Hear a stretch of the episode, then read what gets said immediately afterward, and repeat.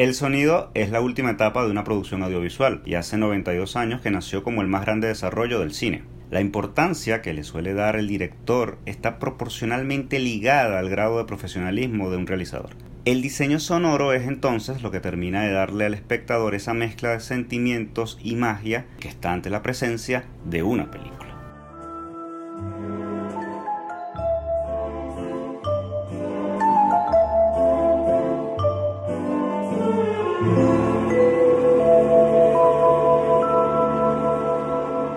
Bienvenidos a un nuevo episodio de Al final de la pantalla, donde hablamos acerca de lo que nos ocupa, preocupa e inspira del cine. Por acá les habla Ismar Guerrero. Y por acá Edgar Roca. Ok, el sonido es lo que nos convoca el día de hoy. Sí. Pero creo que es uno de los aspectos que suele ser pasado como muy desapercibido, pues al momento de pensar del cine, o por lo menos se cree que es como un estándar, pues obviamente van a haber micrófonos en el momento de grabar una escena, va a haber un boom o va a haber una microfonía particular y ese es el sonido que vamos a escuchar en la película, pero eso obviamente no es así. Sí, no.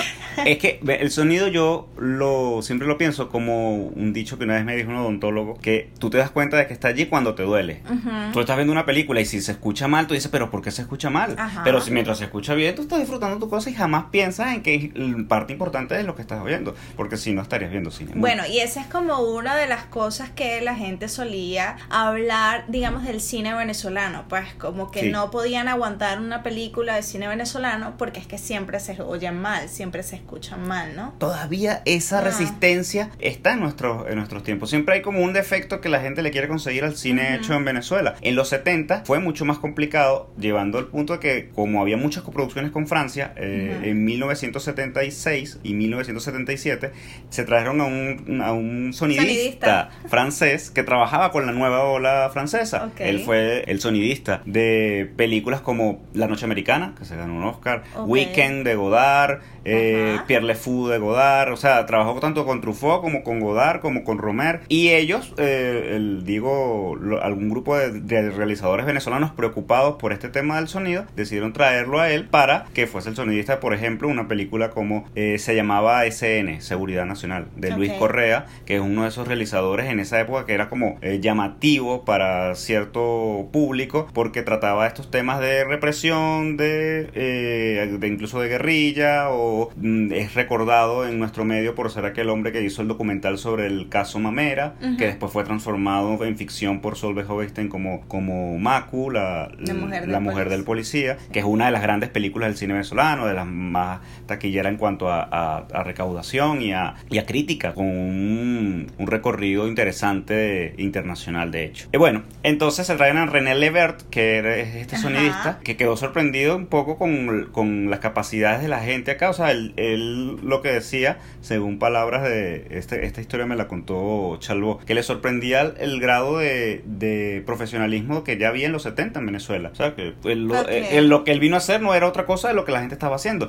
Pero ¿qué pasa? Y esto en, la, en el previo a, a la grabación de este capítulo, pues estudiando, vemos que en esa época, mediados de los 70, 76, 77, es que salen estas las primeras películas, las películas en, en estéreo. Entonces, claro, estaba de moda el tema, está una película tan grande como Apocalipsis Now, entonces obviamente la gente al tener, ah, bueno, eh, esto que viene y suena genial, suena en 5.1 y aquí nadie puede hacer eso, pues obviamente el sonido del cine venezolano es malo. Mira, fíjate aquí que, que es deficiente o que se escucha muy mono o, ¿sabes? Eh, principalmente eso es lo... Cuando digo mono es, ¿sabes? Esa diferencia entre canales. Mono, o estéreo. Exacto. Lo digo para la gente que no, que no, que no capte esa, ese, ese punto.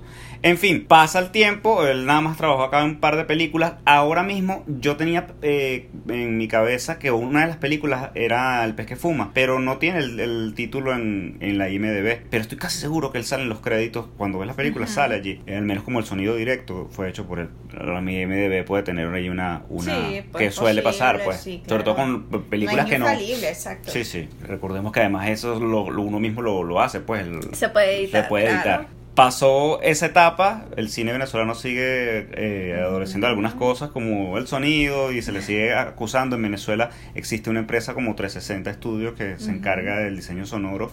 Y, y, es la parte que me hizo a mí entender, eh, mira, esto es importante. Y esto que decíamos al inicio de que va proporcionalmente con el grado, quizás sea algo demasiado estricto, pero sí en mi caso fue así, o sea, yo tomé conciencia de lo que del valor que tiene el diseño sonoro después de haber hecho una película, ¿sabes? Después de eso yo dije, oye, qué cantidad de cosas se puede hacer por acá. Claro. Que, ¿Cómo puede uno alimentar narrativa cinematográfica a través de esto? Y, incluso me, me recordaste hace un rato una película de un portugués como Miguel Gómez de Tabú, que yo la había visto y no había pensado, pensado nunca en el valor que tiene. artículo de Taste of Cinema, de una página, bueno, un gran número de los, de los que contribuyen a la página son latinos, son autores de Latinoamérica, este y él las, y hacían la, se incluía pues a, a Tabú, porque también del cine habla, o sea, al hablar del sonido en el cine también se habla de las rupturas, de lo que se puede jugar, digamos, con, con el tema entre lo que la imagen que estamos viendo y lo que estamos escuchando y cómo se puede alimentar la historia, ¿no? Entonces hablaba de que se está viendo una fuente, pues, de, agua, o no, pero no se escucha el agua, sino se, se escucha lo que, o lo que abruma en ese momento de la escena en cuanto a sonido es el viento y el bosque, pues, o sea, es lo que es lo que está. Entonces, es como todo el juego que va en parte de la película de cómo jugar con el espacio y con el escenario, pues, y con el lugar, pues, para Y en ese punto creo yo, está el secreto, que es una cosa, de, de algo logrado y algo no logrado. Porque, por ejemplo, si yo, creador o artista de folies, eh, se me olvida y lo coloco allí y el director lo ve y le hace ruido que no suene el agua o choca eso, pero cuando no choca tú dices, oye, eso está ahí bien logrado, eh, si fue una decisión pensada, estos tipos saben lo que hacen y tienen claro cómo narrar, cómo mezclar todas las, facultades de este, de este arte, ¿no? Y, si lo haces mal, pues por supuesto, repito, pues te brinca. claro. no tiene sentido, es un error de, es un error del que mezcló, del que diseñó el sonido. Entonces allí va a estar también, es una cosa a veces un poco, yo diría que un poco random por momentos, porque puede que a alguien que le guste el cine de Hollywood ve Tabú, que yo te diga, es una película difícil de, difícil de entrarle y le parezca una película lenta o una película hasta le consiga eso y lo vea como errores, pero pues en la película estuvo en Cannes, estuvo tuvo una corriente internacional espectacular y es considerada una buena película, eh, al menos a nivel de festivales. Y bueno, es interesante eso porque cae en el debate y de la importancia en cuanto al, al, sonido. Hay cosas, por ejemplo, antes de ser estudiante yo recuerdo haber visto Beautiful, que está eh, hecha en Barcelona, se habla eh, en catalán en buena parte de ella, en algunas en algunas algunos pasajes, y la propuesta de sonido de Iñárritu a mí me, me, me sorprendía. Yo, yo recuerdo haber visto la película y que y haberlo visto a él en entrevistas mencionar como que a él le interesaba un sonido sucio, un sonido real, de, ¿sabes? De, de, que la gente sintiera que está en Barcelona. Y algunos dijeron, ay, pero es que es como, es, una, es innecesario, porque estás viendo Barcelona, ¿para qué quieres escucharla? No se entiende nada de lo que dicen, además que ah, eh, hablan entre el catalán, las partes que hablan en catalán y, y, el español, como tienen el acento a veces no se entiende. Entonces como que le pasó factura ese intento artístico de Iñárritu argumentado en eso. Él quería transmitir un poco. Y él tiene como precedente, porque digamos quien, quien fue, o sea, quien llevó eso a la avanzada de tener ese eh, tema de sonidos que abrumaban, pues era Robert Altman con Jim Webb, que fueron los que trabajaron. Y esto fue a partir de un documental que vi de Robert Altman, donde hablaban que él le solía colocar microfonía o capturar puntos de sonido para capturar todas las conversaciones que se daban en determinado espacio y que fuera luego el espectador el que va a decir cuál conversación es la que va, va a poner atención. Pues no es necesariamente que tenemos a nuestros protagonistas este, y en un restaurante y estamos viéndolos a ellos y no estamos escuchando, no, sino que si la gente podía agudizar su, su oído, podía tal vez escuchar la conversación que se estaba dando en la mesa de atrás o lo que estaban diciendo los mesoneros mientras estaban pasando. O sea, era una idea de que casi que la gente pudiera hacer sus selección, en qué punto iban a prestar atención, pues, y esto en su momento fue bastante revolucionario, pues, estamos hablando de películas en los 70 donde la gente obviamente existía un rechazo y por eso él siempre tuvo tantos conflictos, digamos, con el sistema con, de estudio, pues, como tal, porque decían, pero ¿cómo? O sea, me estás pidiendo que no le ponga atención a los protagonistas, sino que me estás abrumando con un montón de otros sonidos. Él decía, bueno, pero es que esa es la experiencia que yo quiero darle, darle al público, pues, y después de que yo lo vi, es como una ruptura de vidrio, pues, o sea, una vez que tú tomas en cuenta esos aspectos, lo vuelves a ver, me pasa ahora de que estoy en lugares donde mucha gente y yo empiezo a tratar de captar conversaciones eh, de, de, eso, pero que si no, son ruidos, son ruido que me abruma y que está allí, pero que si yo puedo tratar de agudizar, trato de, de, encontrar como conversaciones que se dan entre gente en distintos puntos, pues en un lugar, ¿no? Y, y ahí es cuando tú ves, la atención de la gente no está siempre en una sola cosa, uno está en muchas partes a veces, sobre todo hoy en día, ¿sabes? Estás en estar en el teléfono, estás en una reunión y a la vez estás en la mesa al lado, que están hablando de alguna cosa puntual. Entonces creo que Altman, partiendo de ese principio, está, es muy acertado en lo que intentaba hacer, porque incluso ahora vemos que la gente va al cine y a veces ni siquiera los que están en primer plano les interesa, se ponen en el mismo teléfono a hablar y quizás si para esa gente que se dispersa muy rápidamente ah. le pongas, eh, viene todo esto que además viene, eh, lo, vamos a conversar también sobre Roma, por ejemplo, y el sonido como en diversos puntos de la sala de varias cosas que no tienen que ver necesariamente con lo que está en primer plano. es que nos ocurrió, bueno, vimos Roma juntos, ¿no? Eh, y estábamos así como que, pero, pero ¿quién, está hablando atrás? Mientras la película se está proyectando. Y fue así como en un momento que, Ah, ok.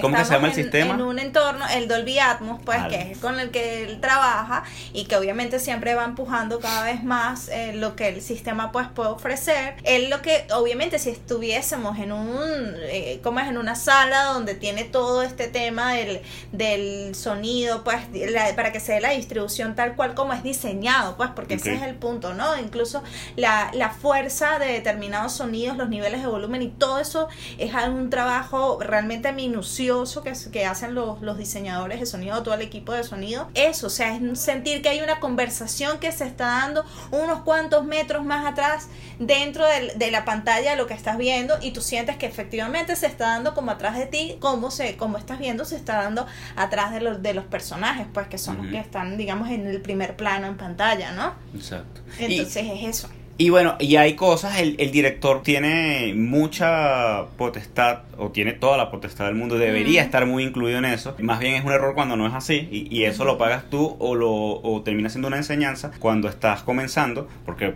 te decía, después de, mi primera película, yo entendí muchas cosas del proceso cinematográfico, del montaje y del diseño sonoro, de la importancia de esas dos partes en producción que yo cuando estudiaba no, siempre era como el terminar la tarea y no como el disfrutar y entender que era parte de, de este proceso que implica el narrar, el contar una historia y que además esa historia le interesa a la gente y la conecte. Entonces ahora, en, ya en una segunda película, he podido, ¿sabes? tomar decisiones más pensadas en, en, oye, esto está mal contado, hay una dislexia ahí a la hora de narrar de mi, de, mi, de mi forma de hablar incluso y de pensar, creo que esto si lo movemos de aquí para acá está bien. Y en el sonido pasa igual. Yo eh, en rodando decía, oye, no, no voy a grabar eh, cuando le echan, eh, cuando él llena una jarra con agua, porque eso lo voy a poner por sonido ¿Para qué voy a hacer un plano para verlo a él haciendo? No, no, no. Eso lo hago yo por sonido y la gente va a entender, obviamente. Ahí voy a terminar de, de, contextualizar. Exacto, de contextualizar, porque tampoco tiene que ser todo tan eh, plano de esto, plano de lo otro, no necesariamente tiene que ser así. Entonces, eh, cosas como esas me pasaron el rodaje y ahora, súper incluido en lo que es la, parte de diseño sonoro, podía dar casi unas pautas, ¿sabes? Escena por escena. A mí me, encantaría que en esta escena, que está súper limpio el sonido, en el fondo se escuche que está lloviendo, que es de noche y está lloviendo. Cuando hablas de eh, cosas que nos ayuden como en el contexto sin que necesariamente le estemos viendo, porque eso es como una inmediatez, pues. Estamos viendo algo en imagen, esa imagen está produciendo un sonido y vamos a reproducir el sonido. Me remite un poco al, a, lo que, a lo que se quiso manejar con Come que es una de las películas de guerra que siempre es como, bueno, una película rusa, este que siempre es elevada como una de las mejores películas de, de bélicas, pues, este porque te pone en el contexto de lo que significa estar en un em, campo de batalla, ¿no? este, sin ser soldado, ¿no? Estos son civiles, pues la, la historia está enfocada en la Segunda Guerra Mundial, en en Rusia, en estas eh, zonas agrícolas, este, que se ven obviamente trastocadas por la guerra, y el, la manera en cómo, o sea, cómo se trabaja el sonido es que en todo momento se escuchan las balas cortando el aire. No necesariamente el impacto de la bala contra una superficie, sino es el sonido que van pasando constantemente. Si no estamos viendo las armas de donde están siendo disparadas, ni, ni, ni el ni la cómo es el impacto final que va a tener es eh, eh, las balas pues. Pero sí es abrumador el sonido que crees que es una brisa y luego cuando vas detallando obviamente la acción y la tensión que se maneja en el momento ah no son las balas que están cortando el aire mientras nuestros protagonistas o la persona eh, que tiene el centro protagónico de la escena de acción está tratando de pasar de trasladarse de un punto a otro no entonces son esas cosas que te ayudan como a estar en el en el momento y que puedes, pueden pasar desapercibidos, pero una vez que tienes como un referente o ya no puedes dejar de, ver otra cosa y llenarte como de esa tensión, ¿no? De que en algún momento una de esas ráfagas va a tener un impacto y posiblemente sea con nuestro protagonista, ¿no? Y que termine hiriéndolo, ¿no?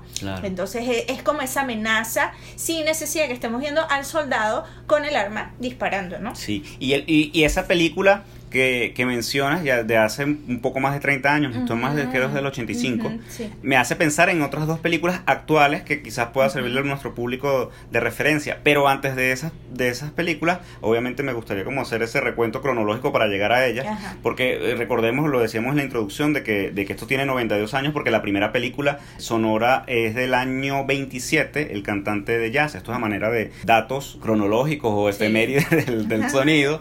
Tenemos todas además este, esta etapa entre el 27 y los 70, donde, por ejemplo, en Europa trabajaban eh, con el sonido grababan aparte, o sea, ellos en el rodaje grababan sin sonido y después doblaban. Y de allí viene pues todo el tema del doblaje y, las, y todos estos chistes que sí con el estilo italiano, con el, estilo, el, francés procuraban, ellos sí procuraban grabar eh, en campo el sonido directo. Y bueno, todo lo, lo, que nos lleva a los 70, como les digo, eh, en la época de los 70, como hablábamos, de el 5.1, del 5.1 del estéreo y del Dolby. Ahora, el 5.1 es algo más avanzado porque, bueno, lo de los canales y la cosa digital, eso desarrollado, se ha desarrollado los últimos 43 años. Y me lleva a dos películas que han trabajado, eh, creo, de buena manera, todo lo que a sonido respecta y al diseño sonoro. Una de ellas es Dunkirk, de Christopher Nolan. Sí. Que ayer hablando, preparando el, el, capítulo, no, no lo pensé, pero me llega a la mente justo ahora que, que mencionas la película esta rusa. Come, See. Come See. Ok. La otra es eh, Nace una estrella, la de Bradley Cooper. Que, que estábamos haciendo nuestras quinielas que sea la que se lleve el premio, que sea la que se el premio. Y es así que, o sea, ¿Y quién se lo llevó? Eh, podría pasar desapercibido, ¿no? Ahorita no... Re ah, Bohemian Rhapsody, no. Por eso te estoy preguntando, para que te acordaras de ese momento lamentable. Ajá, bueno, que digamos que porque, bueno, obviamente dicen toda película musical, pues siempre son como las favoritas para que, para que se lleven ese premio, pero en el caso de eh, Nace una estrella, hubo un trabajo muy particular y de nuevo, son cosas que lo damos como por sentado, o sea, cuando lo vemos, ah, obviamente estoy escuchando estas cosas en escena, pero cuando ves el trabajo que requiere, digamos, el, la captura de la distancia, a mí una de las cosas que me dejó como más cautivada, pues, de, la película y de su diseño, es el momento en el que Ali, Lady Gaga, este, se acerca al micrófono y la distancia que ella toma entre el micrófono y su, y su cuerpo, pues, y su voz, y los momentos en los que ella se separa. O sea, eso es completamente perceptible. La sincronización, ¿cómo lo percibes? Sí, sí, sí, exacto. La distancia que ella toma para hacer su grito gutural, este, cuando se acerca, o sea, y más, tienes el público, o sea, son como los distintos canales que ellos fueron trabajando, pues además es la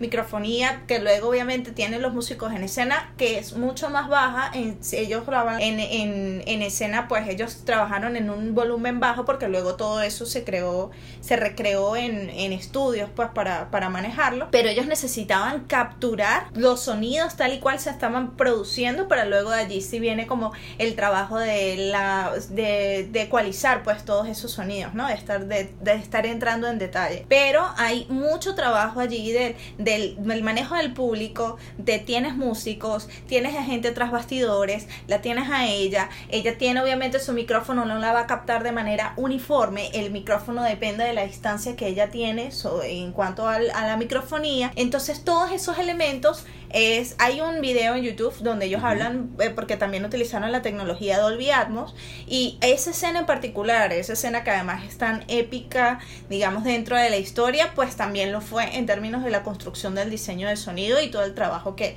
que requirió, pues, manejarlo allí, ¿no? Así es. Y por en Dunkirk nos hace sentir parte de esa guerra un poco, de, esa situación y todo lo que viven estos personajes. recuerdo que hay mucho como un sonidito de reloj que, que nos ah, persigue a lo largo de toda la película y que nos lleva, ¿sabes? Ese no es real, eso está colocado allí, pero nos lleva a una ansiedad de que está pasando el tiempo, de que va a pasar algo y, y ese es el poder que tiene esta herramienta, porque más allá de lo que estamos viendo, el, el, el, la premura del constante tic-tic del reloj, pues nos va a hacer entrar, o te va a dar ansiedad, o te va a fastidiar, o te pero no te va a hacer indiferente. Bueno, ese es el, ese es el punto en el que digamos cuando una, o sea, un compositor entra también en el trabajo de diseño de sonido, ¿no? En ese caso fue Hans Zimmer que estaba muy conectado con la historia y creo que también lo hicieron ellos en Inception con los distintos niveles y la ralentización del, del sonido Je ne regrette rien, que era la perdón por ese francés tan malo, pero es la canción de Edith Piaf que suena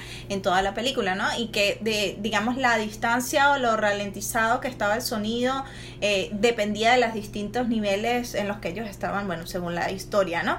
Y esto mismo, esto no es nuevo, esto se ha dado y uno de los, de los, digamos, películas o ejemplo de ello fue Los pájaros de Hitchcock, donde no tiene banda sonora, pero Bernard Herrmann, que era con el que él trabajaba, fue el que manejó todo el diseño del, del, del sonido de las, de las amenazantes de las aves, pues, que con el momento que se van acercando y cómo era el manejo de tensión, pues él estuvo trabajando en ese, en ese nivel, pues, de, diseño. Pues. Ah, y hay otro ejemplo eh, en cuanto al sonido, aquí es música, es banda sonora, pero recordamos porque se hace famosa Psicosis, por ejemplo, la secuencia esa del asesinato en la bañera, que, con, eh, que siempre va acompañada de ese sigilo, de esa música creada. Eh, vértigo, vértigo que además es una mezcla entre la música y la, el, esos diseños de, desde el arranque de la película, los, el diseño de los créditos y de la cosa de... Es un cine, para mí es un cine total y para los franceses lo era también. Ellos valoraban la capacidad de este tipo de estar pendiente de todas las áreas, ¿sabes? Era ahí la imagen, era la edición, era el sonido que le metía o le da ese toque que el director tiene que, de lo que debe estar pendiente dentro de, su película, ¿no? Porque es lo que cierra, ya después, si, tú dices, bueno, ya, ya grabamos, editamos y la estrenamos,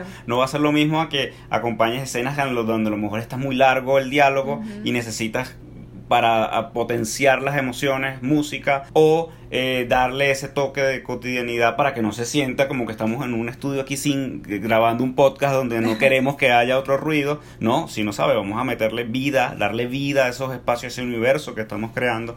Entonces, es lo que termina de darle vida sin duda al, al cine, a la película, a ese universo creado por sus guionistas, sus directores y todo el equipo que, todos los equipos que trabajan, o todas las personas que trabajan, son, forman parte de, de una película. Y bueno, otro aspecto que también pasa como muy desapercibido es la idea de, de los sonidos en escena, siempre pensamos de que si se cierra una puerta, este, es porque se está grabando una puerta cerrar, una puerta abrirse, o eh, como tú dices, pues el ejemplo del agua que está siendo vertida en un vaso y estamos captando ese sonido. Si el, los, los protagonistas están caminando por una calle empedrada, esos sonidos, esas piedras, porque bueno, están caminando, pero a medida de que, la, de que el cine obviamente fue empujando escenarios, y cosas que, sea, que están, digamos, fuera de lo, de lo normal, entonces también se va pensando en cómo se puede capturar esa escena, o sea, es el sonido en esa escena, en, escenas de batalla, en escenas épicas, pues, de que suene de una manera muy particular. Y ese fue el trabajo de Jack Foley, quien se especializó precisamente en este tipo de captura de sonidos y son cosas que fueron creadas de forma muy tradicional. Para Espartaco necesitaban las escenas de batalla, el sonido obviamente de lo que eran las o que, de lo que era el, mm, la armadura, pues estos hombres sobre estos caballos, pues batallando. Y el, eh, uno de los sonidos utilizados o los que él grabó era el sonido de, de, llaves, pues, o sea, de sus llaves las colocaba a sonar y eso captura ese sonido y eso es lo que él incluye dentro junto con los eh, caballos galopando, los gritos de los hombres, o sea, todo este detalle y de nuevo son cosas que no se notan y que es como otra, otra capa de imaginación dentro de, del cine y que luego la industria a partir del 63 es que empieza a reconocer el trabajo que se, se realiza y bueno, y es un trabajo que digamos se le honra con el nombre porque ahora lo conocemos como Foley, pues que es el tema de los efectos de sonido. Claro, fíjate, fue tan trascendente esa ese trabajo de este artista del sonido que no solo se le da el nombre a una a un ¿cómo llamarlo? a un espacio del trabajo, a, un, a un le da nombre a una manera de trabajar. Sí. ¿Sabes? Y ellos eh, se, se ven obligados a crear esta eh, eh, nominación, este renglón dentro de los premios de la Academia en los 60. Eh, no estoy claro si, si Espartaco es de, de unos años antes del primer premio es del 63 y Espartaco es como del 61, creo yo recordar. Y además, eh, hablábamos de que desde el año 27 estábamos con la mezcla de, sonido, con la música sonora. En los 30 ya el, Oscar está reconociendo la mezcla como tal. la mezcla ya los avances que han ido llegando, pues han hecho crecer esto hasta llevarlo a nuestros días y que sea, como te digo, algo valorado que creo yo va a seguir siendo. Por eso es que yo siempre, cuando la gente menciona que los Oscars son muy largos, hay que quitarles categorías, yo siempre mm. peleo cuando mencionan las categorías del diseño sonoro la, o de la, de la edición o de la mezcla, porque, bueno, son, es tan fundamental dentro del trabajo de lo que se concibe como cine, pues, o sea, el cine es audiovisual, esto es el audio de lo visual. Claro. Así que es inconcebible ver una entrega de premios de la industria en la que estos artistas y este equipo no se, no se merezcan el reconocimiento. Por eso a mí no me importa cuántas veces salgan, no sé, los comediantes de turno y que tengan que explicar la distinción entre edición de sonido y mezcla de sonido no importa, todos los años que eduquen a la gente en eso, no tengo ningún problema, pero esas categorías deben seguir. Este año las quitaron, ¿verdad? No, no, no, no. No, no, no, no es que las quitaron, sino digo que no salían en, la gala, ¿o sí? No, salieron en la gala. Todas salieron, las que ellos dijeron que iban a quitar también. Sí, sí, porque la mm. gente... ¡ah! Yo recuerdo, claro. Sí, sí, sí, se revelaron, pa. Mm, que una de esas era la fotografía, ¿no fue? Eran cuatro, era como las dos de sonido, la mezcla y el, diseño. Cortos. La edición a cortos.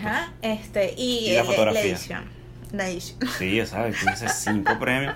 Que, estamos nosotros aquí hablando de la importancia y de, que ahí te pues terminas, cierras el trabajo. Pero y hay que cada vez eh, la gente, el espectador que lo que va es a entretenerse, no está muy pendiente de eso. Sí es importante hacer ese trabajo cultural para que tengamos una formación de espectadores cada vez más consciente de lo que está viendo, cada vez más eh, interesado y valorando lo que está viendo. Además, yo creo que eso va ampliando como incluso, pues para cualquiera que esté interesado como en el cine, pero a lo mejor no se ve, digamos, desde, no se ve como director o no se ve como en la parte de la fotografía, pero a lo mejor si ves el trabajo que hacen los que se encargan del diseño de sonido, del, del, del trabajo del Foley, tal vez encuentres allí como que, wow, sí, sí me llama la atención, o sea, sí, sí creo que, o sea, que, que puedo entusiasmarme por ese aspecto de, de la industria y que tal vez, o sea, me pueda animar. Si mientras más de estas áreas se den a conocer, a lo mejor mucha gente esté consiguiendo como que, oye, sí, sí me puede interesar, pues aprender más de,